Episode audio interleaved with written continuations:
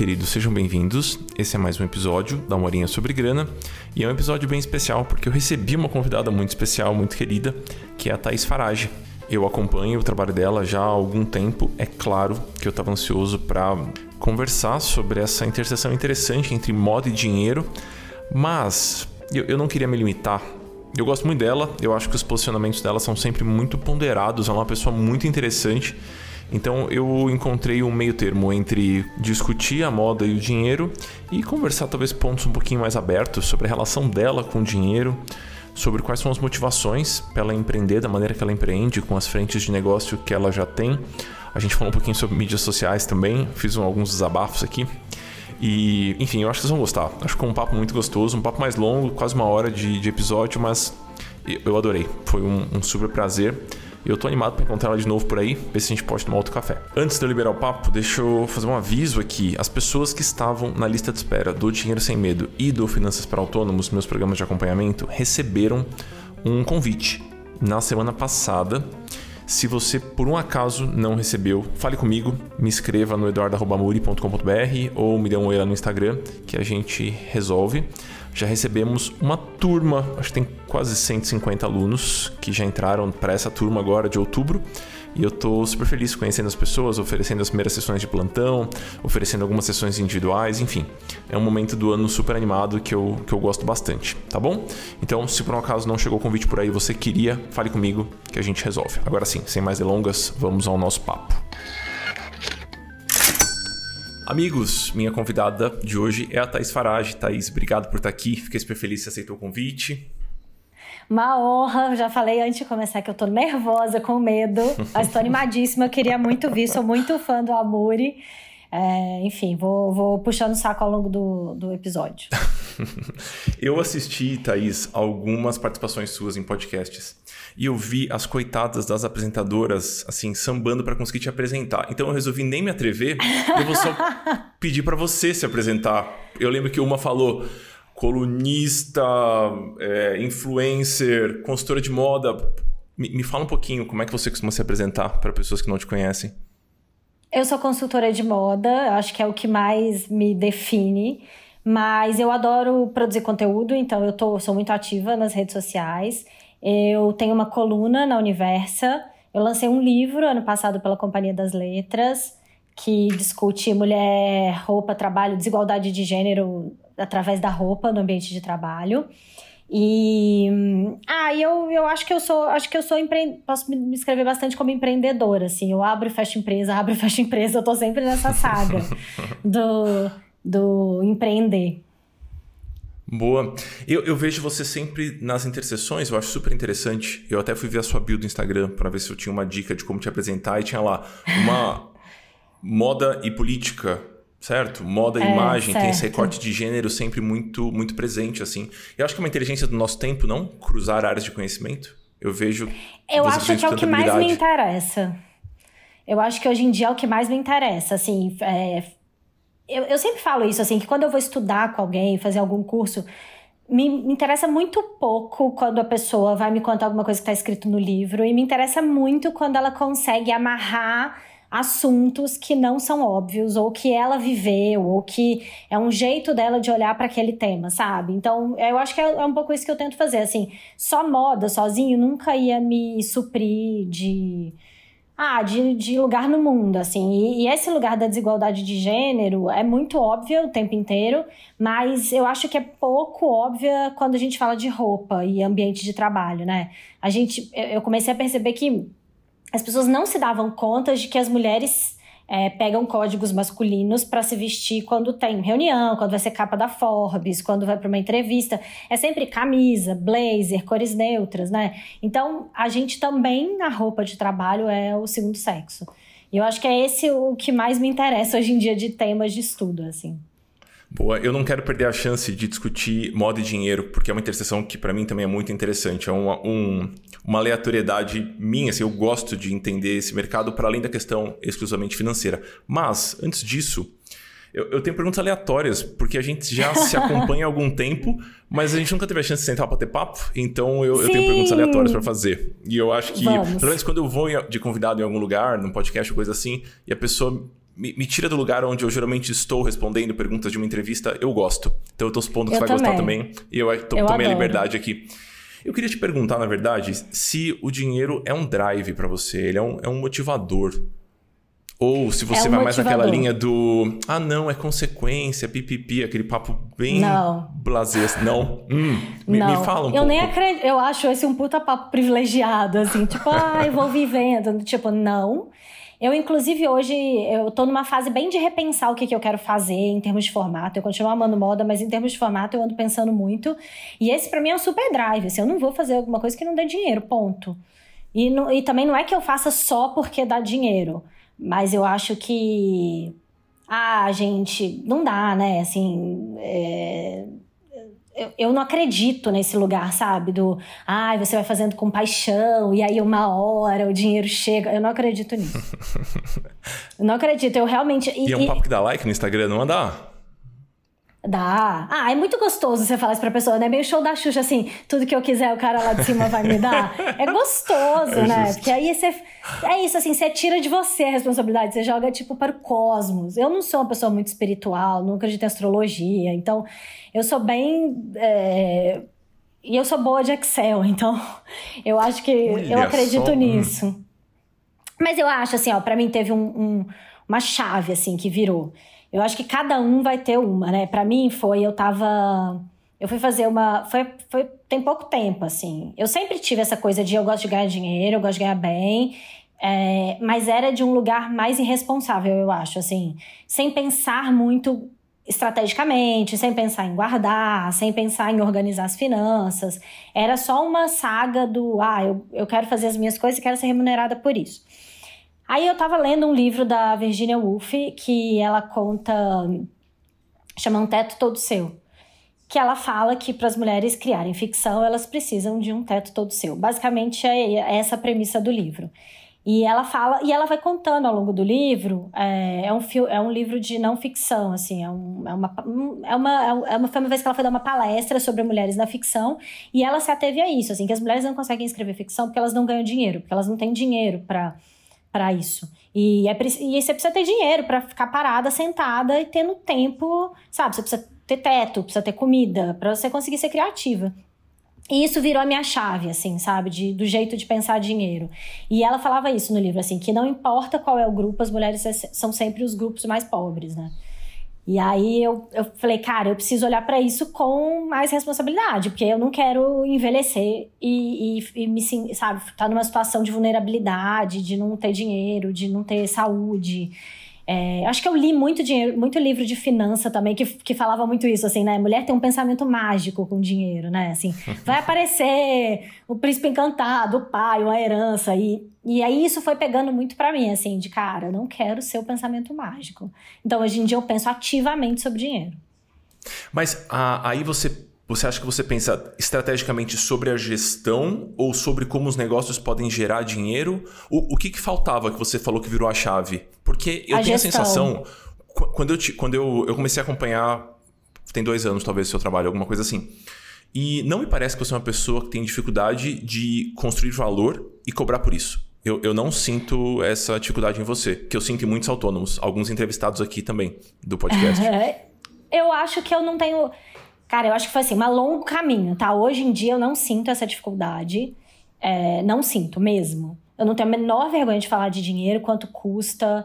É, não tenho o menor problema com isso. Mas eu já tive muito, assim. Acho que foi uma coisa que eu fui aprendendo com o tempo, de de que o meu trabalho tem valor. Ainda mais trabalhando com moda, né? Que as pessoas ficam loucas para falar que o que você faz é fútil, que é uma grande bobagem. Então eu acho que se eu não tivesse acreditado que o meu trabalho era bom, eu não tava aqui mais, sabe? Eu, eu, vejo muita consultora de moda que se afoga aí, que fica tentando provar pro outro, pro outro, pro outro e não, e não consegue eu acho que também teve isso, assim, eu acho que logo que eu migrei de cinema para moda, eu vi uma palestra do Sebrae que falava também isso, que os negócios femininos, eles quebram não porque as mulheres não trabalham, mas as mulheres trabalham pra caralho, muito mais que os homens. E, em geral, elas são muito mais bem formadas que os homens, mas elas não vendem. Elas não têm vergonha de vender, vergonha de falar preço, vergonha de, de cobrar. E aí, é isso, assim, acho que pra mim foi, foi, eu fui construindo esse lugar do precisa falar de dinheiro, precisa vender. Mas eu acho que o de gestão é muito recente. E muito recente, assim, eu ainda fico, ainda é um lugar para mim. Eu fiquei pensando isso, eu tava almoçando agora, eu fiquei pensando, cara, eu vou falar com o amor exatamente essa frase, porque é exatamente como eu me sinto. Eu me sinto fazendo dieta quando eu tô fazendo gestão de dinheiro, sabe? De dieta, é isso. E é uma sensação horrível, né? Ninguém quer ficar de dieta, mas é como eu me sinto. Mas você diz mas de contar também... calorias e coisas assim? Ah, de não, é isso, assim, de, porque quando você, quando você tem uma coisa de responsabilidade com dinheiro, você não pode fazer a louca, né? Tipo, ah, vou comprar isso. Quando você começa a, a né, você tem, quando você começa a gerir de, com responsabilidade seu dinheiro, você sabe que você não pode comprar determinada coisa, né? Então é um pouco essa situação do passar vontade, eu acho. Que tá tudo eu, bem. Eu acho que a gente pode fazer a louca num espacinho controlado. Não dá pra fazer a louca em tudo. É... Então eu acho que a gente vai Mas meio que, que setorizando as coisas. E é ótimo, assim, tá tudo bem, mas, mas, mas é um pouco essa sensação que eu tenho. Então eu, eu fico meio flutuando, sabe? Eu tenho épocas que eu tô muito bem de gestão, e tem época que eu escorrego geral e, e preciso retomar. Mas eu acho que no geral tá tudo bem, assim. Boa. E, e como é que tá sendo ter uma pessoa externa que não é seu companheiro, não é um grande amigo, é uma, uma profissional. É a Vivi. A Sim. Vivi, inclusive, para quem me acompanha, é minha parceira na nossa, a escola, uma das melhores Sim. planejadoras financeiras do Brasil, assim, tranquilamente. Como é que tá sendo ter um olhar de a fora, melhor assim? coisa que eu fiz na minha vida. Não, mas assim, a melhor coisa, eu não sei outro jeito de falar. Assim, eu sou completamente apaixonada pela Vivi. É, e ela é muito amorosa com as minhas com as minhas necessidades, assim, eu me sinto zero julgada. Ela, ela tem um olhar muito de me ensinar a pensar como eu vou fazer, e ao, ao, invés de me dizer, ah, tem que fazer desse jeito e pronto. Eu sou muito rebelde, né? Eu funciono muito pouco com. Aí quando a pessoa fala para mim, tem que ser assim, eu falo, ah, mas não vai ser assim, ah, mas não vai ser assim mesmo. então, eu acho. É, é muito bom, assim, e eu acho também que eu não tenho, de novo, acho que talvez eu já tenha tido, hoje em dia eu não tenho mais, eu não tenho esse essa vergonha de falar de dinheiro. Então, para mim é muito confortável ter a Vivi. E a Vivi entrou primeiro para fazer as minhas coisas de empresa, né? Uhum. E aí eu falei para, e aí foi muito, muito, muito, muito bom. Assim, ela me deu clareza. É até decisões de gestão, de gestão vieram muitas do financeiro, assim, porque me deu clarezas que eu às vezes não tinha. Então, por exemplo, eu às vezes cobrava muito bem um determinado curso, mas eu gastava muito para realizar aquele curso. Então, tem que repensar o modelo, como é que vai fazer. É... Eu quero pagar todo mundo muito bem, então tinha essa. Tá bom, Thais, vai pagar todo mundo muito bem, então tem que ter menos gente. E por aí vai. É, então Entendi. tá sendo. E aí, dando muito certo na empresa, eu falei, ai, Vivi, eu acho que eu quero. Eu comecei a querer pensar. Eu, eu ando muito nesse tema de vou envelhecer. Então eu falei, Vivi, eu vou envelhecer, me ajuda. E aí é isso, assim, tá sendo muito bom, mas é, eu tenho tarefa de casa. Hoje, por exemplo, eu tenho. Eu vou encontrar com ela um monte de tarefas de casa. Justo. E deixa eu te perguntar, agora que você entende como é a dinâmica de trabalho de um planejador financeiro, tem paralelos com o de um consultor de moda? Cara, acho que super tem. É... Eu acho que é isso, né? Assim, é muito sobre treinar a pessoa para ser capaz de, é, de se relacionar com aquele tema, né? Então, acho que consultoria de moda, eu, eu treino as pessoas para que elas é, consigam se vestir delas mesmas e, e, e tenham menos influência externa quando vai escolher uma roupa. E eu acho que, que o que a Vivi faz comigo, enfim, é muito isso, né? Então, como é que você eu acho que essa é a beleza, né, da coisa. Quando eu não estou me sentindo de dieta, eu me sinto muito nesse lugar, assim. Empoderada, muito, talvez, assim, né? Dona das suas decisões. Exatamente. dona. Pra circular ali. É, não fico refém do dinheiro, né? Assim, tá sempre. É... Acho que você uma vez falou isso, assim, que quem não, quem não quer pensar em dinheiro acaba pensando em dinheiro o tempo inteiro. Então, eu, é isso, eu me sinto um pouco nesse lugar, sabe? Eu consigo tomar decisões, eu consigo escolher. Gente, o maior privilégio da vida é poder escolher. É justo. E, e, você acha que você tinha algum vislumbre de que seria diferente um planejamento financeiro? Porque eu converso com muitas pessoas que acham que quando você vai fazer um curso de finanças ou quando você vai conversar com um planejador financeiro, né, numa consultoria individual, que ele vai te propor um negócio da NASA, super elaborado, super complexo. E aí, eventualmente, a gente passa o, o básico. E eu tô conversando com você lembrando de uma época. Eu tenho uma grande amiga que é consultora de estilo, a Ju, a Juliana Guizirin. E eu, ela me ajudou por um bom tempo a, a, a, escolher coisas. E eu tenho quase 10 anos esse papo. E agora eu tento pensar no que eu lembro dessa conversa. Eu lembro do básico. Então ela me ensinou a escolher roupa do meu tamanho, que eu tenho que fazer barra nas minhas calças, que tá tudo bem. É, sabe, ela me ensinou o básico, assim, que é o que eu acho que é o que a gente carrega. Né? A gente leva por muitos Sim. anos. Então eu vejo muitos paralelos. Eu vejo a gente fazendo paralelos entre o planejador financeiro e o nutricionista, e eu acho que em breve a gente vai ter esses paralelos conforme as profissões forem se desenvolvendo e crescendo com o consultor de estilo também. Eu acho, assim, eu achei que quando eu fosse fazer. Assim, na verdade é isso. Eu só chamei a Vivi para fazer o meu pessoal, porque ela já tinha feito da empresa e eu vi que não era um bicho de sete cabeças. Porque Justo. antes disso, eu, é assim, eu era a pessoa que. Eu já tive. Gente, hoje em dia eu sou uma pessoa boa de Excel. Meu Excel funciona. Mas eu já fui a pessoa que eu não sabia abrir um Excel. O Excel abria e eu falava, não sei ler. Não sei como navegar. Então, para mim, a primeira coisa era isso: era falar assim, ah, gente, vai me dar uma planilha que eu não sei preencher. Como é que vai acontecer? É, mas é muito mais simples e eu vou falar assim do fundo do meu coração, desde que desde que eu tenho financeiro, antes da Vivi, eu tenho um financeiro na minha empresa, né?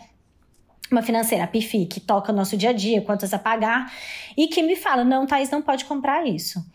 Mas eu queria, pois é, mas não dá para comprar, querida. Um beijo. E aí, desde que, assim, a gente não, eu não fali na pandemia porque eu tinha um financeiro, fato. E e eu percebi, assim, desde que tem a Vivi, que a gente faz, a Vivi faz comigo um trabalho muito mais estratégico de pensar o futuro, pensar as próximas coisas. Eu percebo que parece que eu tenho mais dinheiro, sabe? Parece que esticou o dinheiro, uhum. porque porque é isso, né? Assim, a, a, gente que não é do que não é das contas, a gente tem muita dificuldade de acreditar que se você gastar 10 vezes 100 reais vai dar mil, sabe? A gente fica achando, ah, não, só mais 100, só mais 100. Não, 100 eu tenho. Então, é isso, assim, eu, eu, sinto que é.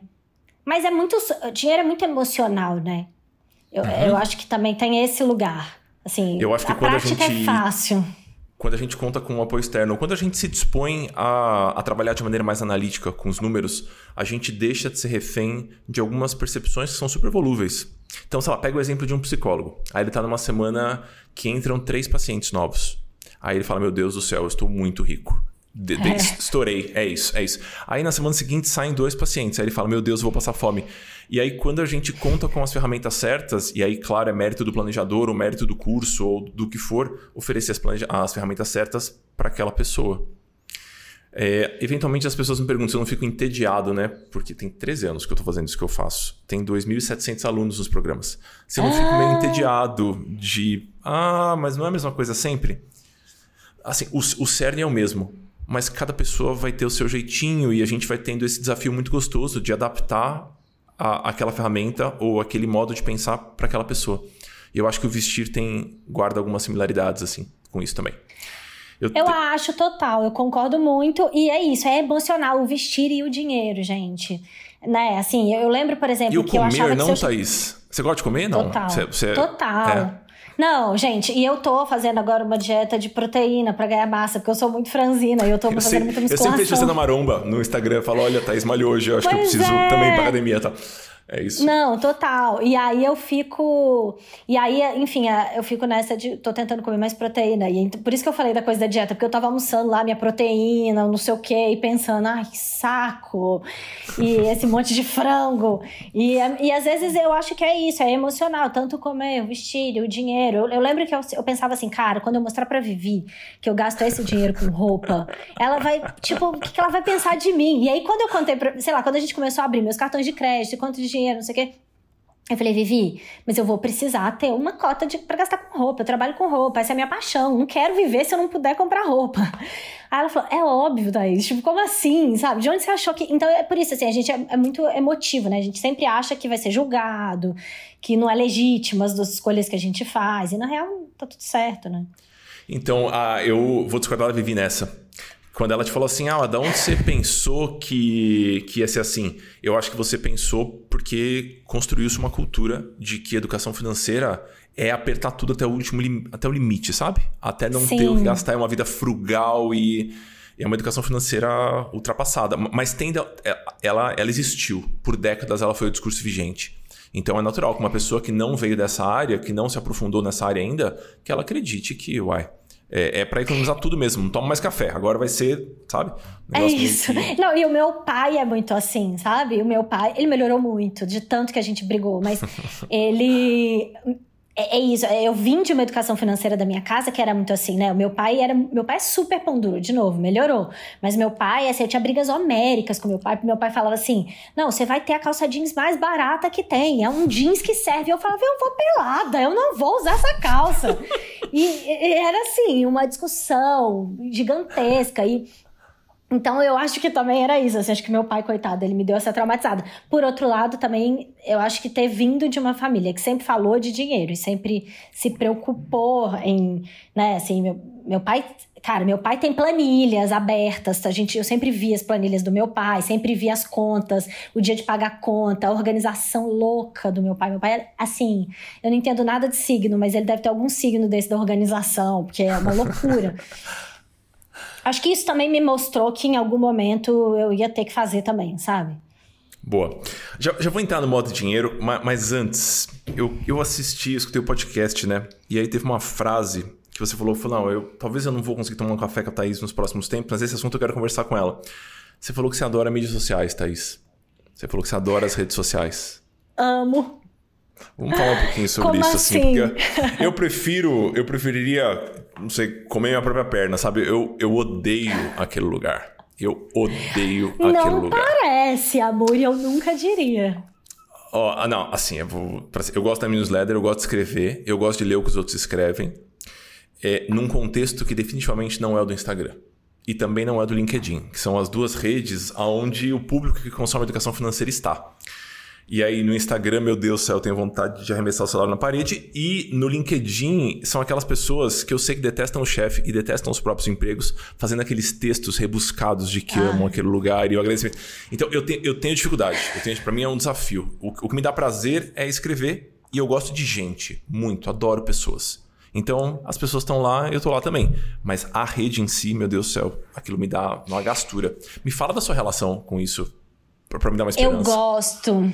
Então, eu vou te falar, assim, eu acho que eu vivo uma relação quase autista com rede social, assim, eu, eu vejo, eu só sigo quem eu gosto e foda-se, eu só acompanho quem eu gosto e foda-se, eu não tenho nenhuma relação, assim, ah, eu tenho que seguir essa pessoa porque ela é importante no meu mercado, não sigo, uhum. se eu acho chata, é, eu acho que, que eu, assim, eu tenho tanta gente legal chegou em mim por causa das redes sociais. É, justo. é isso. Possivelmente eu não, não te conheceria se não fosse o Instagram, sabe? Porque são universos diferentes, você mora em outra cidade. É... Então eu conheço tanta gente legal por causa do e, e eu acho que durante muito tempo eu mudei para São Paulo quando eu entrei pro Instagram. Eu não conhecia ninguém em São Quanto Paulo. tempo tem isso, Thaís? Tem 10 anos, 11 anos. 10 anos. Uhum. E, cara, o Instagram me deu muitas amigas em São Paulo, sabe? E me deu trabalho, e me deu, me mostrou possibilidades, me mostrou gente fazendo diferente. Então eu acho que é um jeito de operar nas redes sociais para que elas não sejam. É isso, assim, eu, eu, eu faço do jeito que eu acho que tem que fazer, que eu gosto, e é claro que às vezes me dá eu não tenho isso de ficar me comparando muito, porque, de novo, eu sigo, eu sigo quem eu quero. E o que me inspira não é um monte de seguidor. Não, então, eu tenho pouco isso de ficar me comparando. Assim, o que, me, o que às vezes pega para mim na rede social é que as pessoas são muito preguiçosas, né? Então tem umas chaturas, assim. Às vezes no fim do dia eu tô hiper irritada, assim. E a pessoa tá perguntando. Ai, Thaís, é, vi que você comprou assim nessa loja. Onde tem essa loja? Ah, minha filha vai no Google, sabe? isso, isso me irrita um pouco da rede social, assim. Eu tenho sempre essa discussão. Eu falo, cara, não vamos deseducar as pessoas, entendeu? Eu respondo direto. Eu falo, ah, isso dá pra achar no Google. Porque as pessoas também precisam se virar, precisam aprender é a manejar justo. a vida, né? Mas eu mas, gosto. Mas algoritmos não geral. te incomodam, Thaís? O, o algoritmo não, não, te incomoda. O fato de pipocar umas, umas roupas de repente aleatórias para você comprar a cada dois stories um patrocinado de roupa, isso não. Eu não te amo, dói. né? Ah, eu amo. Gente, o Instagram tá trabalhando para mim. Eu falo, obrigada, Instagram, não conhecia essa marca. Eu amo. Ai, meu o meu. Deus, entendi. Não, você pegar. O... Tem aquela, aquela aba do shop do Instagram, né? Você não sabe? Não. Mas, Gente, então. Mas aí você. Não é que eles levam para um site. É dentro não, do Instagram? Não, eu não posso te mostrar agora porque eu tô aqui gravando, mas depois eu te mostro. Tem uma sacolinha na, lá embaixo, na barra, tem a home. Eu, eu tô abrindo aqui Olha pra quem aí. não tá assistindo o vídeo. Abre. É hum. Vai ter no canto direito é, acho que é o penúltimo ícone, é uma sacolinha. Ah, mas, meu Deus, eu juro que eu nunca tinha clicado nesse negócio. Beleza. eu sou viciada nessa sacolinha. Ela me mostra todo dia marcas diferentes. Eu, inclusive, falava isso para as minhas alunas de consultoria de moda. Falava, gente, para de chorar mingau. O Instagram tem todas as marcas, tudo que você não conhece, o Instagram te mostra. Eu faço e eu faço proposital. Então eu faço, eu uso os cookies muito a meu favor. Então eu fico tipo no Google, sei lá, jaqueta azul, jaqueta azul grande, jaqueta azul tectel, jaqueta azul de nylon, jaqueta azul não sei o quê. Dá meia hora o Instagram começa a me mostrar marcas de jaqueta meu azul. Deus do céu. Gente, Aqui tá ele um trabalha para mim. mim. Poltrona, Viu? sofá, as coisas que eu fico vendo. Olha só, raquete de squash. Entendi. Agora eu entendi. Ele trabalha para mim, é muito bom. Mas, de novo, ah, exige de mim um autocontrole muito grande financeiro, porque de fato parecem coisas muito maravilhosas no meu shopping. Eu preciso. eu mentalizo a Vivi na hora de dizer não. Boa. Então tá bom. Parênteses feito, já esclareci minha dúvida aqui. V vamos conversar um pouquinho sobre a, a, moda e o dinheiro. E, na verdade, os, os símbolos e o dinheiro, para além da moda e do dinheiro, que é um tema que me me intriga muito. A Vivi deve ter comentado contigo sobre o livro. Não sei se chegou a dar uma olhada no, Sim, na pesquisa. Sim, eu tenho. Tem um, tem um capítulo, logo no começo, que chama Símbolos Importam. E a gente tentou entender, na verdade, o, de que forma que as pessoas que consomem planejamento financeiro ou consomem consultoria financeira, de que forma que elas enxergam a vida do planejador e os símbolos que esse planejador ostenta, que ele carrega. E foram resultados. Eu, eu, eu tive dificuldade em interpretar e eu vou te pedir essa ajuda aqui. Vou dar, vou dar um exemplo. Tem uma pergunta aqui que é: o planejador deve vestir roupa social? E a pessoa tem que responder do discordo até o concordo. Discordo fortemente até o concordo fortemente. E aí, 83% das pessoas discorda que o planejador deve usar roupa social. Beleza. Acho Massa. que é um, é, um, é um traço do nosso tempo, assim, né? Então a gente está informalizando a vestimenta, talvez? Posso falar Total, isso? Total, gente. Até banco de investimento já liberou bermuda. Então, mas Thaís, aí quando eu conversar com, com uma pessoa, por, por mais que ela me fale que não importa se ele está usando roupa social ou não, ela vai confiar mais numa pessoa que está muito mais formal e com um traje que denota a riqueza de um jeito mais clássico? Entendeu eu acho que ela vai achar ele mais conservador. Hum, entendi. Sabe por quê? Porque eu acho que o grande traço do nosso tempo é que é bom ser rico jovem. É o Mark Zuckerberg. é verdade. Okay. É por isso que as pessoas têm 30 e estão angustiadas, entendeu? É, então, uhum. eu acho que, assim, tanto é que teve um banco que me contratou, falou, Thaís, a gente é velho, precisa parecer jovem. E a gente, porque a gente tá fazendo coisa com o Vale do Silício, é, a gente tem um monte de, de grandes gênios de 20 anos aqui, e a gente parece tudo uns coroa velho. E parece que a gente não sabe nem ligar o computador. Me ajuda, que roupa a gente usa. Então é isso, esse é o traço do nosso tempo. As pessoas querem parecer que são Vale do Silício. Então eu acho que ela vai respeitar mais se ela achar que ele é rico, mas não se ela achar que ele é formal. Não, beleza, beleza. Então ela vai respeitar mais se ela achar que ele é rico e a gente tem alguns símbolos para denotar riqueza. A coisa Sim. de 20, 30 anos era a vestimenta formal, certo? Que transmitia Sim. essa mensagem. Sim. Hoje qual é? Aonde está essa simbologia? De que forma que a gente interpreta isso? É o Eu geek depende... do Vale do Silício? Eu acho que depende do público. Então, eu acho que a gente está cada vez mais micronichos, né? Então, a gente uhum. consegue. A roupa também se comunica diferente nos micronichos. Então, sei lá, você quer conversar com um público mais tradicional, possivelmente é roupa formal ainda. Você quer conversar com. Aí eu acho que. Mas eu acho que tem alguns símbolos que são muito universais. É, o que, que, é riqueza visual, né? Assim, que a gente lê como riqueza visual. Quando a roupa cai perfeitamente bem, quando o tecido é muito bom, é, tem aquela coisa, né, do Steve Jobs, que ele mandava fazer a t-shirt dele específica, YXZ, tinha que ser aquela. É, então eu acho que mesmo que a pessoa não tenha esse letramento de moda, quando a roupa é impecável no corpo e o tecido é muito bom, isso, mesmo que ela não consiga verbalizar, ela consegue enxergar que isso é que isso é especial. Entendi agora o ponto. Então não é bem a roupa, não é bem a roupa social, é o código, é o, o, o símbolo que denota um certo poder. Acho que isso, isso a gente pode dizer, certo? Transmite uma certa pode. imagem de... E eu acho que e eu acho que faz muito sentido pensar o nicho, gente. Ninguém mais faz tudo. Assim, não tem mais é, tudo para todo mundo, né? Assim, que, pensa só, qual Instagram você segue que não é nichado? Todos são, assim, eu sigo você porque você tem uma leitura de dinheiro, porque você tem um viés de pensar dinheiro, porque você não é a pessoa que fica falando, ai, guarde um real por dia para ficar milionário, essas, sei lá, essas coisas que, que o povo do, das finanças fala. É, sei lá, porque tem um posicionamento político. Ninguém, não tem mais, é, tirando coisas, tipo, acho que até a Coca-Cola hoje em dia faz comerciais nichados, sabe? Então eu acho que esse é um lugar importante, assim, se pensar qual é o nicho. E o nicho em geral é a gente, né? A gente é muito difícil a gente conseguir vender para quem é muito diferente da gente. É justo, é justo. Uma outra pergunta que complementa, um outro questionamento da pesquisa que complementa é: eu ficaria desconfortável se eu descobrisse que o meu planejador ganha menos do que eu? A gente fez essa pergunta para as pessoas. E a maior parte discordou. Aqui eu acho que. Que as pessoas uma... mentiram. Ah, eu acho que elas, elas acham que elas acham isso, mas se elas estivessem nessa posição, elas ficariam incomodadas. Sim, eu concordo. Faz sentido? Faz sentido aí? Faz. Aí eu acho que a simbologia pega. Assim. Eu acho que é tipo a gente. Vou, vou, vou ilustrar com uma coisa, assim, que sempre me perguntam de rede social. Assim, eu treino com eu faço musculação com um cara que ele tem. Ele é mais velho, ele tem mais de 50 e ele não é super malhado, assim, marombeiro. Todo dia, não tem um dia que ele não Assim, toda vez que ele aparece no meu Instagram, alguém me pergunta isso. Fala, Nossa, mas você treina com um cara que é velho e que não é todo malhado?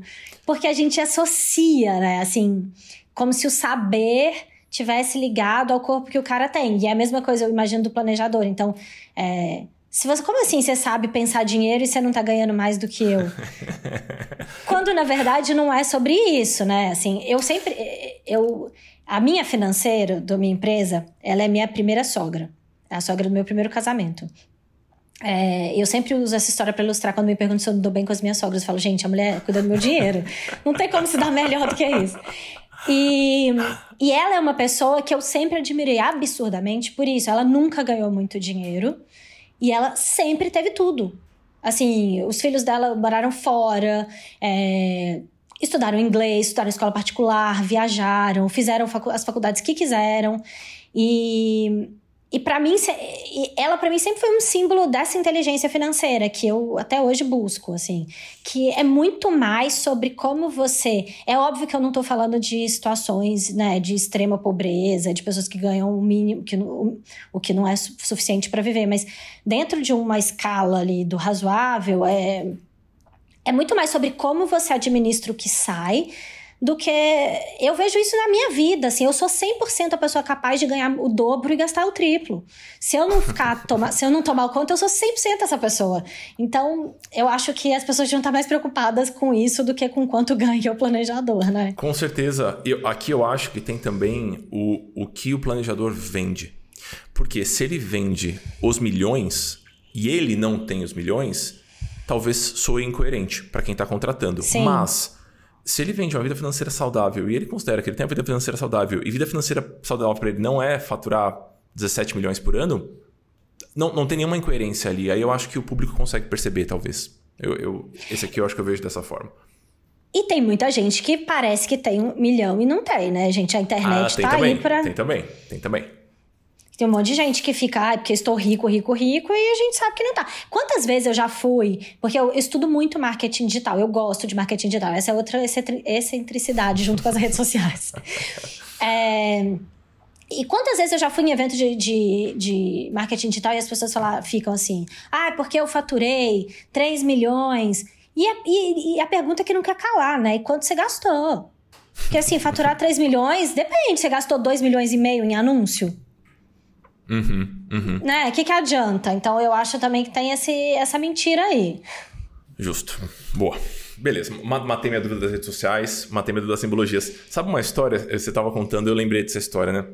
Eu tenho uma, uma bota de estimação que eu gosto muito dela. Tem, ela tem uns 12 anos, assim, não é fácil comprar calçado para mim, eu calço 46, 47. Então eu tenho poucos calçados. No... É isso, é isso. Eu pareço o tropeço da família Adams, Thaís. Quanto você mede, perdão?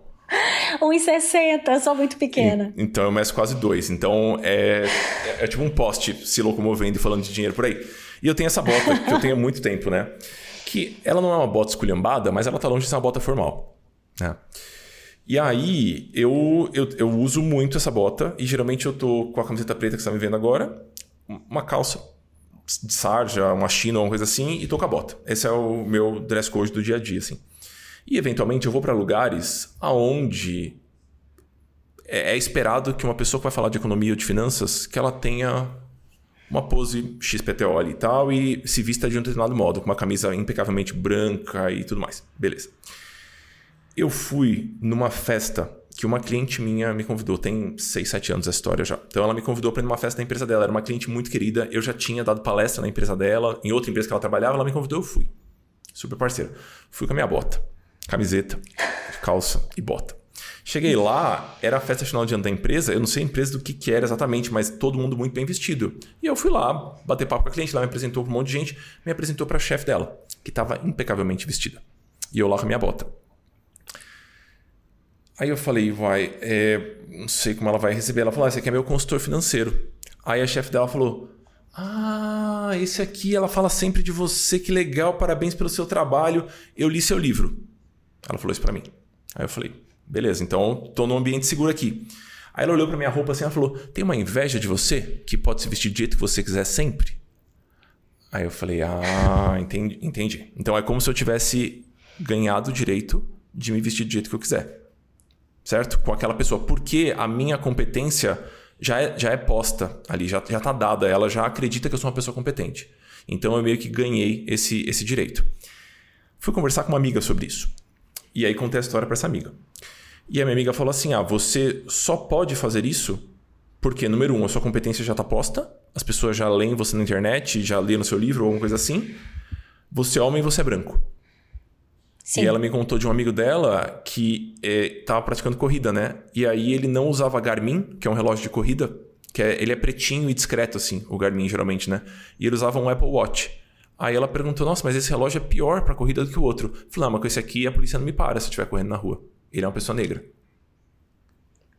É isso. E eu, tomo esse, eu tenho tomado esse cuidado quando eu vou conversar com os alunos. Eles me perguntam: ah, então, que roupa que eu posso usar para atender meu primeiro cliente e tal. Acho que parte do, do, nosso contexto, não, da imagem que a gente já construiu e, e por aí vai. É, eu acho assim, a roupa, a moda, ela é parte da sociedade, né? Ela não tá, não anda sozinha, ela é quase um retrato do nosso tempo. A gente consegue dizer os hábitos de determinada época olhando mais ou menos as roupas das pessoas. Então, é óbvio que se a gente vive numa sociedade preconceituosa, racista, machista, homofóbica, a roupa já entra junto, né? Então, é isso. O Mark Zuckerberg é um homem branco, né? Então, é bonito que ele use é, camiseta e boné. Não tem nenhuma mulher, eu não consigo citar nenhuma única mulher no sucesso que tem, sei lá, nenhuma, nenhuma. Mesmo, sei lá, a Sheryl Sandberg, que era, hoje em dia não é mais, mas era CFO do, do, do Facebook. Ela nunca tava de camiseta, ela tava sempre de salto, saia lápis, bem arrumada. Então, é um lugar de muito privilégio mesmo. E acho que ser negro, tranquilamente, também é um lugar que, que te obriga a pensar mais sobre roupa. E mas eu sempre gosto de pensar que tem esse lugar que a gente. A gente às vezes fica achando que a gente vai conseguir acertar se a gente imaginar o que a pessoa espera que a gente vista. Só que é um lugar da. É isso, é um lugar da imaginação quando a gente pensa no século XXI, né? Tem muitos códigos, cada grupo entende os códigos de um jeito, é muito difícil. É claro que se você tiver com uma roupa clássica, se tiver com uma camisa branca, tem menos chance de erro? Tem menos chance de erro, mas também tem mais chance de pasteurização, tem mais chance da pessoa não te dar confiança porque você parece genérica. É, então eu acho que é um equilíbrio ali, assim, tentar medir um pouco, assim, principalmente no ambiente de trabalho, é tem que ter algum lugar, algum lugarzinho onde você consegue colocar quem é você, sabe? Que seja na meia, que seja no jeito que você corta o cabelo, que seja na unha, sei lá. Mas assim, tem que ter um pouco, porque senão é se vestir fantasiado para trabalhar e, e, de novo, sem ter certeza que você tá acertando o alvo, né? Claro. Ou pelo menos acertando o alvo com públicos diversos, que é sempre um desafio, né? Porque a gente é. trabalha com nichos e círculos e, e grupinhos. Você, você falou da pasteurização. Tem uma piada no mercado financeiro que existe uma cor de terno que a gente chama de azul prudential. Sabe, da seguradora Prudential? Porque basicamente Sei. todas as pessoas têm um terno azul dessa cor, é um life planner da Prudential. É uma piada. Tenho, tenho até amigos que são, tá tudo bem. Mas é, é, é curioso, assim. Então é, é quase como se a moda fosse uma, um jeito da gente se comunicar, da gente se expressar, né? Gente, a moda fala muito. É, eu sempre falo essa frase, assim, que não é minha, é da, da Rachel Zoe, que a moda é capaz de falar coisas complexas em segundos sabe? E eu acho que é uma comunicação que não dá para abrir mão. E, e, a frase também que eu sempre falo é que todo mundo, a gente se veste todo dia. Se a gente se veste todo dia, a moda é para todo mundo. É óbvio que, que tem, cada um vai achar um jeito de pensar a moda, né? Mas se a gente bota uma roupa todo dia, a moda é para todo mundo. Não dá para ser só para um grupo, não dá para ser só futilidade, não dá para ser tem que ter uma moda que, que funcione, assim, tem que ter... E eu acho muito legítimo quem, tipo você, assim, que resolveu que vai usar camiseta, jeans e bota. Eu também não acho que todo mundo tem que, sei lá, ter um statement, sabe? Ter um look, lookão, tem que ser fashionista, tem que variar, não tem, ninguém tem que nada. Mas pensa, a coisa que mais fica em contato com a nossa pele o dia inteiro não é quem a gente ama, não é o lugar que a gente adora, é a roupa, sabe? A roupa é esse, esse abracinho aí o dia inteiro. Então, podendo escolher, escolha, né? Eu tenho um, um amigo que faz piada comigo e com isso sempre. A mesma piada que eu faço com o pessoal da Prudential, ele faz comigo. Ele fala: Não, é a camiseta preta, não é? Aí eu falei: É só uma camiseta preta. Aí, falou, aí ele falou: Onde você comprou? Aí eu falei: Ah, comprei na Oskley. Aí ele falou: Quanto custa essa camiseta preta? Eu falei: Puta, cara, sei lá, duzentos e tantos reais, uma, quase 300 reais uma camiseta. Aí ele fala: Ah, então não é qualquer camiseta preta, é uma camiseta preta XPTO que veste não sei o que, que o tecido. Então eu acho que a gente vai, vai, vai, se encontrando, né? Eu gosto das meias. As meias eu acho ótimas. Eu acho que elas funcionam muito bem. É, é isso! É onde eu consigo. E... Toda a minha ousadia de consultor financeiro fica na minha meia mesmo. É, é só isso mesmo. É tudo que eu consegui. Mas tá é bom. muito ousado de usar mesmo, assim, a, a, a, mesma roupa. Põe aqui aspas, tá, gente? Estou fazendo aspas uhum. com as mãos. Usar a mesma roupa todo dia é muita ousadia. Porque é isso, as pessoas não, não aceitam também, né? A Thaís é muito doce, né? Ela, é, ela é muito, muito Gente, mas é verdade. As pessoas, as pessoas me zoam de Turma da Mônica, né? Porque eu só uso preto. é. E tudo bem.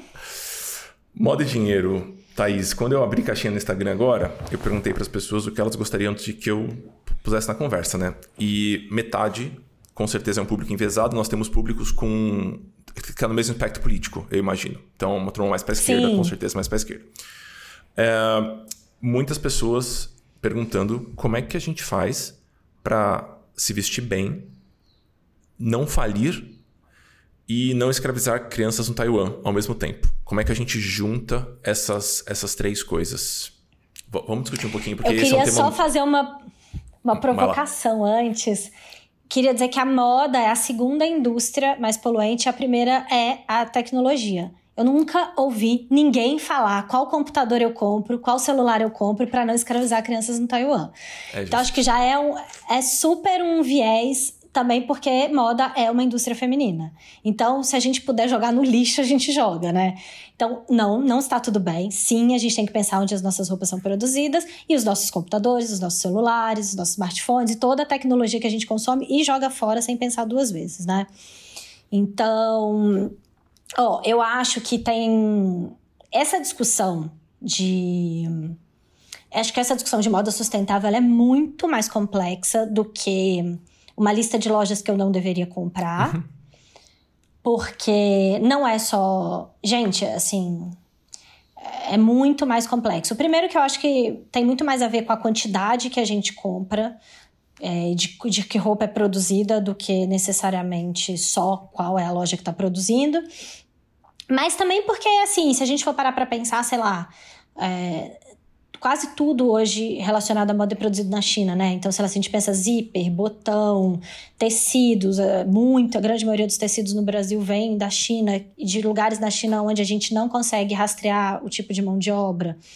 Mas eu acho que a solução para se vestir bem, não escravizar, né, dentro do possível e não falir, é entender o que você gosta e investir, investir dinheiro no que você usa. Então foi o que você falou: você usa camiseta preta todo dia, você tem que ter a camiseta preta que você ama. E em geral as pessoas fazem como? Ah, eu uso camiseta preta todo dia. Onde eu vou investir dinheiro? No vestido de festa, no biquíni, não sei o quê. Entendeu? Eu vejo, gente, eu, assim, tem 10 anos que eu sou consultora de moda. Eu atendo muita gente. Agora tô numa fase de não atender tanto mais, mas atendi muita gente. Toda mulher tem três gavetas de biquíni meio grande, mesmo. não é? Não, uns guarda-roupas é. enormes, assim. Não tem um negócio assim? E muitas assim, peças, muitas, muitas, muitas, assim. E usa um décimo daquilo, sabe? Então, e, e é isso, assim. Por isso que eu, eu sempre bati nessa tecla a roupa que você usa para trabalhar é a roupa que você tem que botar dinheiro, é a roupa que você usa todo dia. É a roupa que, de alguma maneira, é também seu capital social, sabe? Você vai ganhar dinheiro com essa roupa. É... Mas não, né? A gente investe dinheiro na roupa da festa, na roupa do final de semana, na roupa de ir pra praia, na roupa do date, em roupa que não sabe se vai gostar e usa uma vez só. Mas é, eu acho que é isso. Então, saber o que gosta e investir dinheiro nisso. É, uma roupa vale o número de vezes que ela é usada. É isso. Justo. Eu acho que quando a gente pensa em planejamento financeiro, é um paralelo que eu não tinha nem pensado em fazer, mas quando a gente olha para a fotografia financeira de alguém, provavelmente a Vivi já fez com você, um, meio que um, um retrato financeiro de um mês, né? E a gente deveria ter menos escrúpulo para gastar com algumas coisas, desde que seja a coisa mais legal pra gente, a coisa que a gente mais vai fazer, a coisa que a gente mais acha incrível, sabe? E a gente deveria ter mais dó de gastar dinheiro com coisas que já não agregam, não trazem tanta felicidade. Acho que é a mesma coisa pra roupa. Eu nunca tinha pensado dessa forma. Mas eu acho que faz é, sentido. E assim, é comprar menos, gente. A roupa dura muito. Assim, a roupa dá pra lavar. Se a gente cuida bem da roupa, dura muito. Então, se você consegue entender o que você gosta, o que funciona pra sua vida, e é, é isso, assim, da, a partir, é ter um guarda-roupa cápsula e só a partir daí você começa a acrescentar mais. Mas você tem que ter ali um, uma, uma, uma coluna vertebral que funciona muito bem, sabe? Que, tá, que te atende ao seu dia a dia, que funciona para a vida que você leva, que é um tipo de tecido que você consegue cuidar. Não adianta a pessoa comprar uma seda super sustentável, feita à mão, tingida, com, com sei lá o quê, e depois ela não pode pôr na máquina e não consegue usar, entendeu? Ou então Eu... rasga na segunda lavada. Eu lembro de eu conversando com a Ju, essa minha amiga consultora de. Eu, eu consegui ver a frustração no rosto dela, assim, quando eu. Quando ela falou assim, eu falei, Ju, eu, eu, eu gostaria de ter camisas, né? Que eu não, não costumo usar camisas. E aí, graças a Deus, a, a, carreira andou de um jeito que eu posso ir na Siriene de camiseta hoje. Não, não vou estragar minha carreira se eu for de, de camiseta. Mas eu vou, eu vou ter umas camisas. Aí ela, eu falei, Ju, sou muito calorento. E aqui eu tô em Brasília. Esse negócio aqui é muito quente. Ela falou: ah, você pode comprar linho. Ela falou: ah, acho que é, uma, é um tecido mais fresco tal. Comprei linho, né? Aí, eu, primeiro dia de trabalho. Esse aqui é meu escritório, Thaís. Isso aqui é a sala da minha casa. Falta pendurar o quadro ali, mas isso aqui é meu escritório. Aí eu botei a camisa e eu sentei aqui, né? Aí eu levantei. Aí ele tava completamente amassado. Eu falei, é, nossa, é, Ju, esse, esse, linho, esse linho amassa, né? Ela falou, não, o, o linho amassa, é uma característica do tecido mesmo. Não precisa se preocupar, é assim mesmo. Não, mas tá me incomodando esse linho que amassa assim. Mas então, eu não quero. Eu não quero que amasse. É isso, é isso. Então, tem, essa, tem, tem esses critérios que cada pessoa vai utilizar para fazer as suas próprias escolhas, né? Para além da questão financeira. E eu, é, é... e eu acho que, assim como no financeiro, as pessoas ficam achando que tem critério que, que, que não pode. Então, assim, é isso, assim. Ah, não, mas eu tenho que gostar de camisa. Ah, não, mas eu tenho. Não, ninguém tem que nada. Assim a grosso modo, a gente consegue adaptar mais ou menos tudo, sabe? Então, não tem que. Tipo, não gosto de uma roupa que amassa, dantes, não vamos comprar roupa que amassa, vamos investir numa camisa, sei lá. De repente, quando você for viajar, você compra essas camisas que não precisam passar nos Estados Unidos, que são piores, são mais poluentes, mas sei lá, você vai ter uma, duas, e aí você lava pouco, você aprende a, a esterilizar ao invés de ficar lavando. Enfim, construir o armário que funciona para a pessoa que você é. É isso. É isso que faz com que as pessoas tô... tenham estilo sem falir. Eu tô lembrando que quando eu comecei a, a trabalhar, não como consultor financeiro, na área de, de computação, né? É, existe um fenômeno dentro da psicologia econômica, dentro das ciências comportamentais, que a gente chama de ancoragem. Então a gente cria alguns referenciais na nossa cabeça para não precisar pensar muito sobre algum assunto. E a gente utiliza muito isso para determinar se uma coisa é barata ou se uma coisa é cara. Então a gente tem algumas referências para algumas coisas. Ah, para mim uma calça deveria custar X. E aí se custa mais que esse X eu acho cara, se custa menos eu acho barato. Mesma coisa com uma bermuda e tudo mais.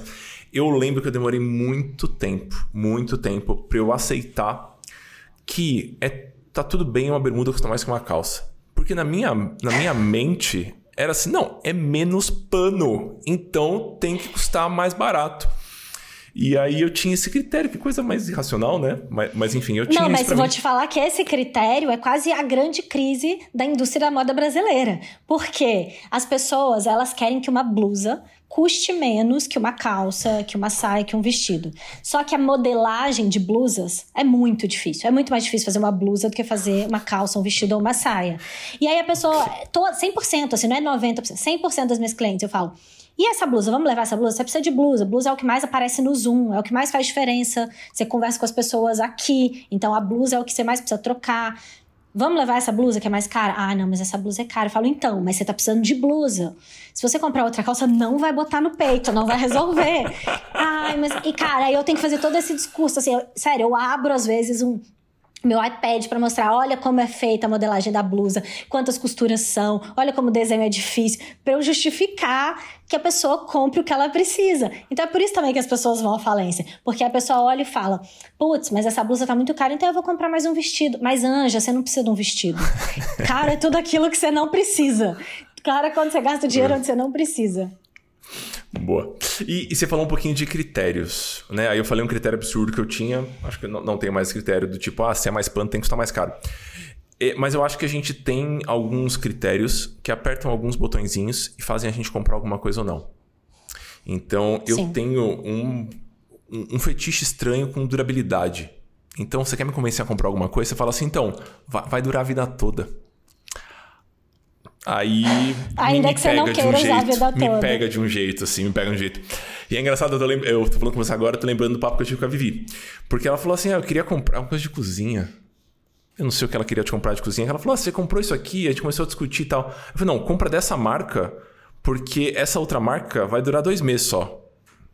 Custa um décimo do preço, mas vai durar dois meses só. Ela falou: não, não, não, não. Eu tenho um liquidificador dessa outra marca e tá há cinco anos na minha casa.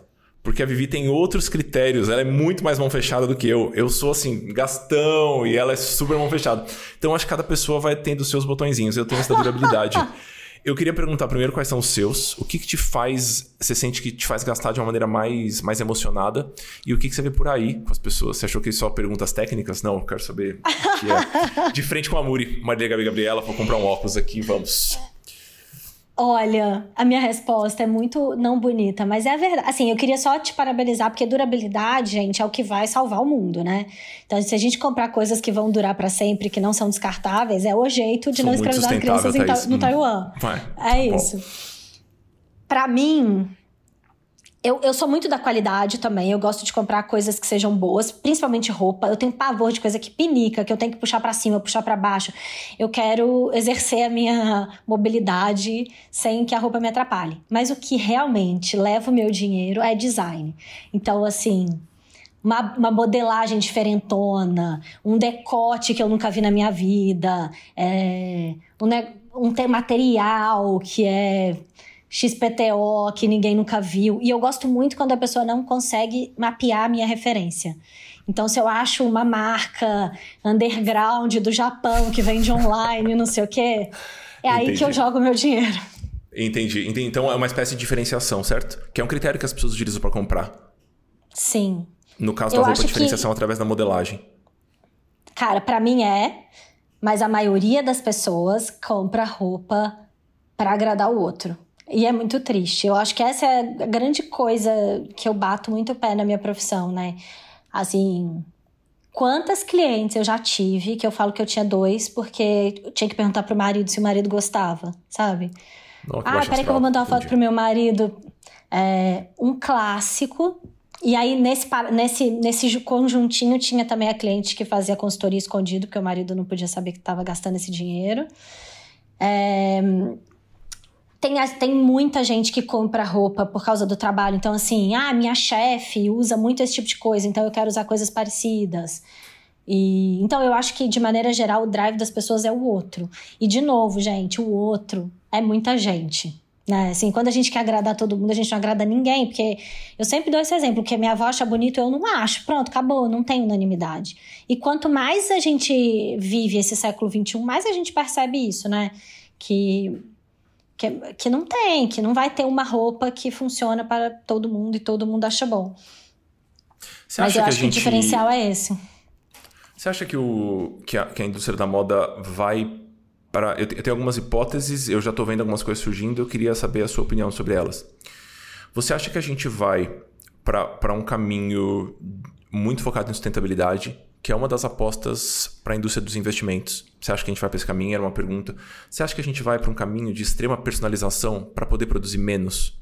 Então, por exemplo, esses dias eu vi um site, uma startup brasileira, que você coloca suas medidas e aí são realmente detalhadas as medidas, né? Então, a, é a minha coxa, meu joelho, minha panturrilha e eles produzem uma calça para você com aquelas medidas. É uma espécie de alfaiataria express, um negócio meio assim.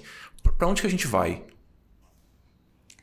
Eu acho que todas as pesquisas, é, todas, todos os relatórios de futuro mostram que o caminho é a sustentabilidade, mas todas as pesquisas dos últimos dois anos mostram que a gente tá longe, né? A gente só está consumindo mais. Então, o grande case de moda dos últimos anos é a Shein, né? que é zero sustentável, é produção absurda. A é é produz, sei lá, é? é, um da China que faz nossa, que é uma grande discussão, assim, é uma revolução do varejo, porque eles têm uma capacidade de mensurar o que vai ser tendência muito rápido, e eles uhum. conseguem usar algoritmo para produzir sem ter tanta sobra, mas eles produzem, sei lá, sem, acho que é isso, assim, 100 vezes mais do que a Zara, por exemplo. Eles produzem Uou. uma quantidade imensa de tudo, muito o tempo inteiro. É... Então, assim, na verdade, o fast fashion e a moda não sustentável tá cada vez crescendo mais. Então, eu, eu, eu quero saber, eu não consigo ainda ver qual é o momento que a sustentabilidade vai conseguir frear esse universo. O que eu acredito? eu pelo menos quero acreditar e eu acho que é das minhas paixões e é inclusive um dos lugares onde eu ando olhando para eventualmente migrar assim para ir trabalhar mais com isso, que é eu acredito em roupa usada. É isso que eu acredito. Eu acho que daqui a 10 anos a gente vai usar muita roupa usada. Assim, não a gente não precisa produzir mais roupa. Ponto. Tem muito mais roupa no mundo do que a gente precisa para viver. E, mas assim, muito, muito, muito, muito mais. Então, eu acredito muito nessa, nessa indústria de, de usado, de, de brechó, brechó de luxo, né? Brechó de luxo é um negócio que tá bombando agora no Brasil e já bomba lá fora, e acho que a tendência é só crescer. E eu acho que isso vai fazer com que a gente aprenda um pouco melhor a cuidar das nossas roupas, porque a gente vai ter em vista vendê-las depois. E não jogar fora, né? Porque... É quase como se a roupa fosse deixar de ser um bem de consumo e fosse virar uma, uma espécie de patrimônio, digamos assim. É um bem durávelzinho, talvez. Um bem durávelzinho, um bem durávelzinho. Assim. Boa, boa. É, assim, é. a gente vai conseguir passar, assim, né? Porque hoje em dia o que a gente faz, né, de maneira geral? Ah, não quero mais essa roupa. Você dá para qualquer um, joga em qualquer lugar, só quer se livrar da roupa, de maneira geral. E eu acho uhum. que esse hábito vai acabar muito rápido. Eu acho que a gente precisa começar a se responsabilizar pela roupa que a gente não usa mais. E acho que um super caminho é brechó. Eu sou super brecholenta, amo brechó e uhum. não tenho um estilo vintage, né? Assim, que é o que imediatamente uhum. as pessoas pensam. Eu acompanho fóruns estranhos de internet, porque eu não gosto de Instagram, mas eu gosto de fóruns de internet, onde as pessoas discutem com textos de 17 páginas. Enfim, eu, eu acho interessante. E eu gosto de analisar consumo, porque eu, eu, vivo, de certa forma, de escrever sobre isso, dar opinião sobre isso, né? E eu fui parar uma vez num fórum de relógio. E relógio é uma coisa que. sai da minha aleatoriedade, né? A vida é do nerd, ela é diferente, é né, isso, amor? Ela é diferente, ela é diferente. Aí eu tava nesse fórum de relógio, né? E aí tinha um rapaz super articulado, acho que finlandês, assim, claramente educado e instruído, assim. E ele estava escrevendo uma dissertação ali sobre como a gente deveria precificar, como a gente deveria decidir se deveria comprar um relógio ou não. E aí, qual era o raciocínio dele? Você pega o preço que você comprou, você estima o preço que você vai vender. Então, vamos supor, eu comprei por 10 mil, vou vender por 20 mil. Então, tem 10 mil reais, que é esse, esse delta, nessa variação ali, e eu vou dividir pela quantidade de vezes que eu uso. Pronto, se o custo por uso for algo razoável para mim, eu deveria comprar. Se não, não deveria comprar. Eu, eu achei curioso, no mínimo, assim, no mínimo curioso. E está me dizendo que talvez isso seja um racional interessante para a roupa também. A gente vai ver quanto a gente vai usar, Acho. quanto a gente vai vender. E aí, mas eu queria fazer um adendo importante, porque tem uma balela no mundo da moda que é: ah, eu não vou guardar dinheiro, eu vou investir na bolsa. Ah, meu é Deus do céu. Esse, esse, esse, me dói, esse me dói mesmo. Assim. Não. Uhum. Esse, sério, isso é uma facada no meu peito e gira, porque esse é a maior bobagem que tem. Então, assim, se você comprar 50 bolsas, talvez uma valorize a ponto de você vender mais caro do que você comprou. Todas as outras você vai vender muito mais barata. É, então, eu não acho que este é um business é, né, de investimento, né? Eu acho que é Comprar uma coisa é isso, comprar uma coisa que você vai usar, que faz sentido para sua vida, que você consegue cuidar. E nesse caminho do enjoei, quero usar outra coisa, ou não, sei lá, não faz mais sentido pro meu estilo, vou mudar vou morar em outro lugar, mudei para lugar frio, só tinha roupa de calor, ou ao contrário, você consegue vender e, e, e, e assim vai virando uma economia circular. Mas como investimento, gente, apenas não. Às vezes eu tem, tem, seis anos que eu não atendo individualmente, né? Processo de consultoria individual. Mas eu fiz muito. E aí, eventualmente, você vai começar a trabalhar com alguém e você não sabe muito bem que pito que toca ali. Você não sabe o que a pessoa pensa, o que ela come, a gente não sabe nada, né? E de repente a gente tá lá e ela tá usando a financeira pra gente. Sim. Aí eu lembro que eu atendi uma, uma moça, assim, que tudo ela chamava de investimento a viagem que ela está fazendo é investimento na saúde mental. A roupa que ela comprava é investimento na imagem e por aí vai. Aí chegou um ponto que eu falei assim: ah, vou chamar ela de Tatiana. Tatiana, vamos, vamos acordar entre nós aqui que investimento a gente vai chamar, sei lá, o CDB do banco, a ação que você vai comprar. Só aquilo.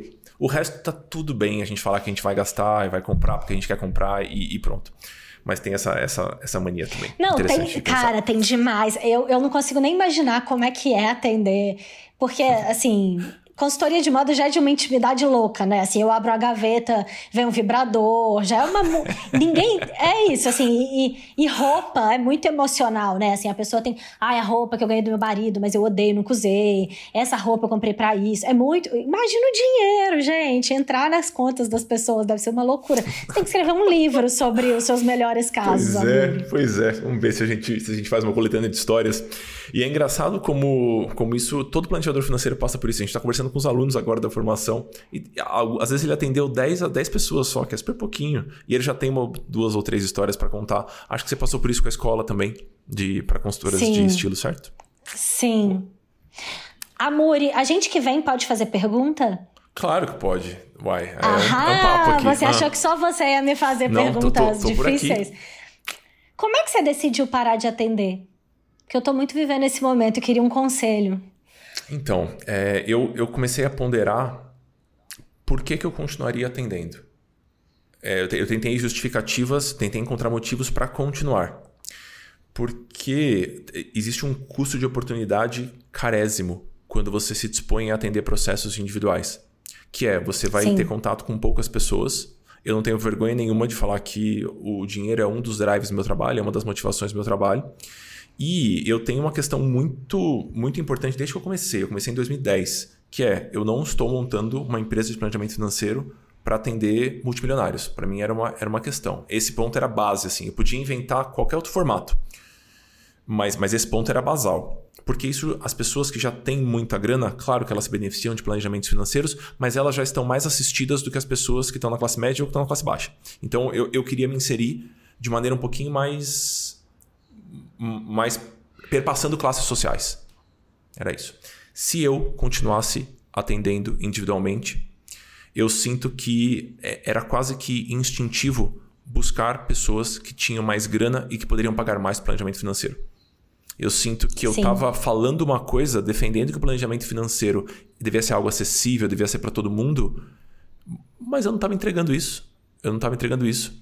E aí eu, eu, eu, eu olhava para alguém, uma pessoa, por exemplo, classe média, apertadaça, cheia de dívida. Eu falo, cacete, eu não consigo enfiar essa pessoa na minha agenda, porque eu já estava com a agenda abarrotada, atendendo 30 pessoas por mês, 40 pessoas por mês. E eu acho que o meu trabalho é muito útil, eu quero que ele chegue a milhares de pessoas. Então, os programas de acompanhamento e, e, a ideia de trabalhar com projetos dessa forma foi uma, uma maneira, um meio termo entre atender individualmente e viver disso e construir uma empresa gigantesca de mídia que tem canal no YouTube e uma produção de conteúdo em série, que é um negócio que eu tenho pavor também. Então foi um meio termo eh, saudável, eu acho. E aí no meio do caminho, ah, tem dois, três anos, é, já tem, acho que tem dois, três anos que eu converso com a Vivi sobre a ideia de formar planejadores financeiros, que foi uma maneira de talvez escalar o alcance do meu trabalho sem precisar ter uma empresa de mídia focada mais nos algoritmos do que nas pessoas. Então foi um pouco por aí. Uma vontade de dar escala pro meu trabalho, Thaís. Então foi, foi um, acho que esse foi o principal motivador. Bem ancorada as suas decisões. É, é agora quando a gente conta depois, é... né? A gente conta depois. Aí a gente já, tem, já, já, ligou todos os pontos. Na hora só foi um caos mesmo. É já isso. organizou o storytelling, né? Isso, exatamente. Exatamente. Por, até porque é, eu, eu sempre soube que a não ser que eu fizesse uma cagada muito grande na vida, eu acho que eu teria é, clientes. Então, se eu quisesse voltar a atender, dar um passo para trás e voltar a atender, eu acho que eu conseguiria preencher minha agenda com muita tranquilidade. Então, foi um pouco por aí. Você está tendenciosa para quê? Eu ando com vontade de fazer outras coisas, assim. Eu ando com. Eu acho isso, assim. Eu acho que eu já atendi. É isso, tem 10 anos que eu atendo. Eu acho que atendi, atendimento individual para mim começou a ficar um pouco sem desafio, porque no final das contas as pessoas são todas especiais e muito queridas, mas enfim, são coisas que eu já vivi e eu ando com vontade de fazer outras coisas, mas eu ainda não sei muito o que, que eu quero fazer. Eu acho que é isso, é moda, mas eu ainda não sei para onde eu vou. A comunidade veio um pouco como resposta para essa inquietação, não? É isso, a comunidade para mim é, é, muito o meu lugar de paixão, assim, do momento, que é pessoas apaixonadas por moda, falando sobre moda, sem que eu tenha que ser sempre a, o fio condutor, né? Então, às vezes eu entro lá para falar uma coisa, alguém já falou, sabe? Alguém já viu a matéria antes de mim. Então é isso, assim, eu acho, nossa, eu acho sensacional ter a comunidade, assim. É um monte de gente apaixonada por moda discutindo todos os temas possíveis e se encontrando e indicando coisas e pedindo opinião. É, eu acho que a, a, comunidade é o lugar que volta para mim a paixão pela moda, sabe? De onde veio o meu trabalho, né, assim.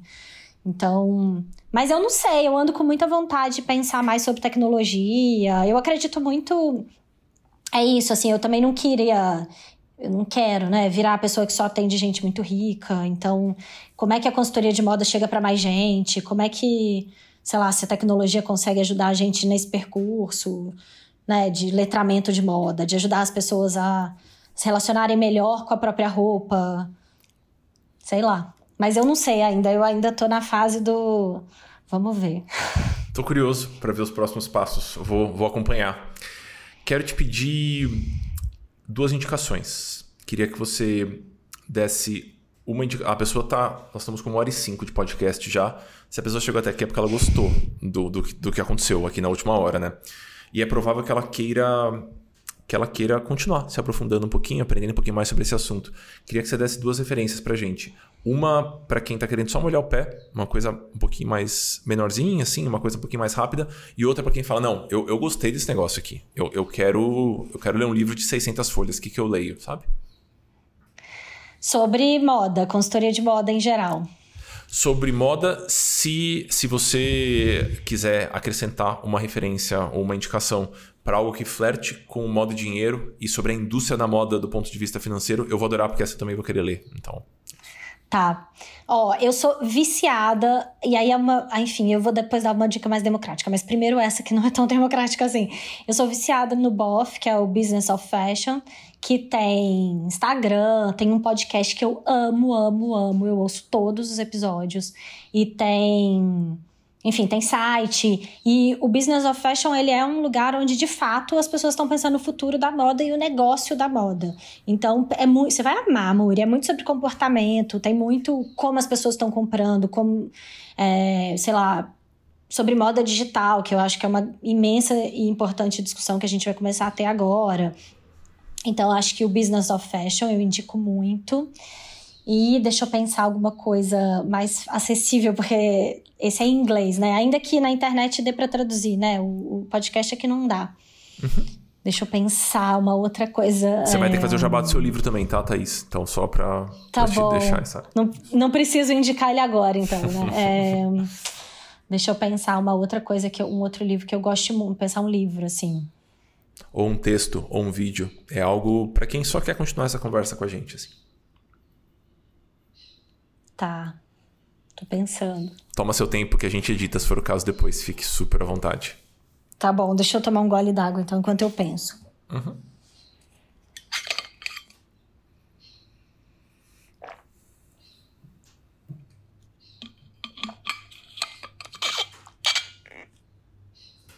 Eu acho que eu vou indicar um outro que é bem. É bem molhar o pé, assim, mas eu acho que é legal de entender um pouco sobre consumo, que é o livro da Jojo, que é uma amiga minha, que ela, escre... que ela ficou um ano sem comprar. E ela escreveu um livro, ela tinha um site, depois virou um Instagram, e ela escreveu um livro que é muito legal, leve, divertido, mas que mostra muito isso, né? Como a gente consome emocionalmente, muito mais do que preciso dessa roupa, vou usar para determinada situação. Que o ano que chama isso, o ano que eu fiquei sem comprar. Que é da Joana Moura. E eu acho ele bem legal, assim, para quem tá começando, para quem quer um. Ele é, é, ele é fácil de ler, ele é bem entretenimento, assim. Então acho que esse é a minha segunda dica. Boa, agora fala do seu livro e fala da experiência de escrever um livro que você me falou que foi pega de surpresa por isso, assim. Fui. Cara, o livro é isso: Mulher, Roupa, Trabalho, Como se veste a desigualdade de gênero. É, foi lançado ano o passado. O título foi ideia Cara, sua muito... e o subtítulo? Foi. Putz, que ele é foi, muito bom, né? Ah, porque você, você ah, precisa abrir esse livro. Se você ler essa capa, você vai abrir esse livro, assim. Hum. Ah, eu quero muito te mandar meu livro. Depois me dá seu endereço que eu vou mandar. Por favor. Então, ele é um livro que eu adoro. É uma tese que eu tenho há muito tempo, assim, que surgiu de dar workshop de estilo é, sobre roupa de trabalho. E eu sempre era, sempre tinha umas coisas assim, ai, como é que eu, eu, eu pareço muito nova? Que roupa eu uso para não parecer tão nova? As pessoas acham que eu sou estagiária. E até o dia que uma cliente que me perguntou isso, ela tinha quase 50 anos. Ela falou para mim, ai, eu pareço muito nova. E eu tive vontade de pegar ela pelo braço e falar, não parece. Alguém precisa te dizer que não parece. Amada, você não parece.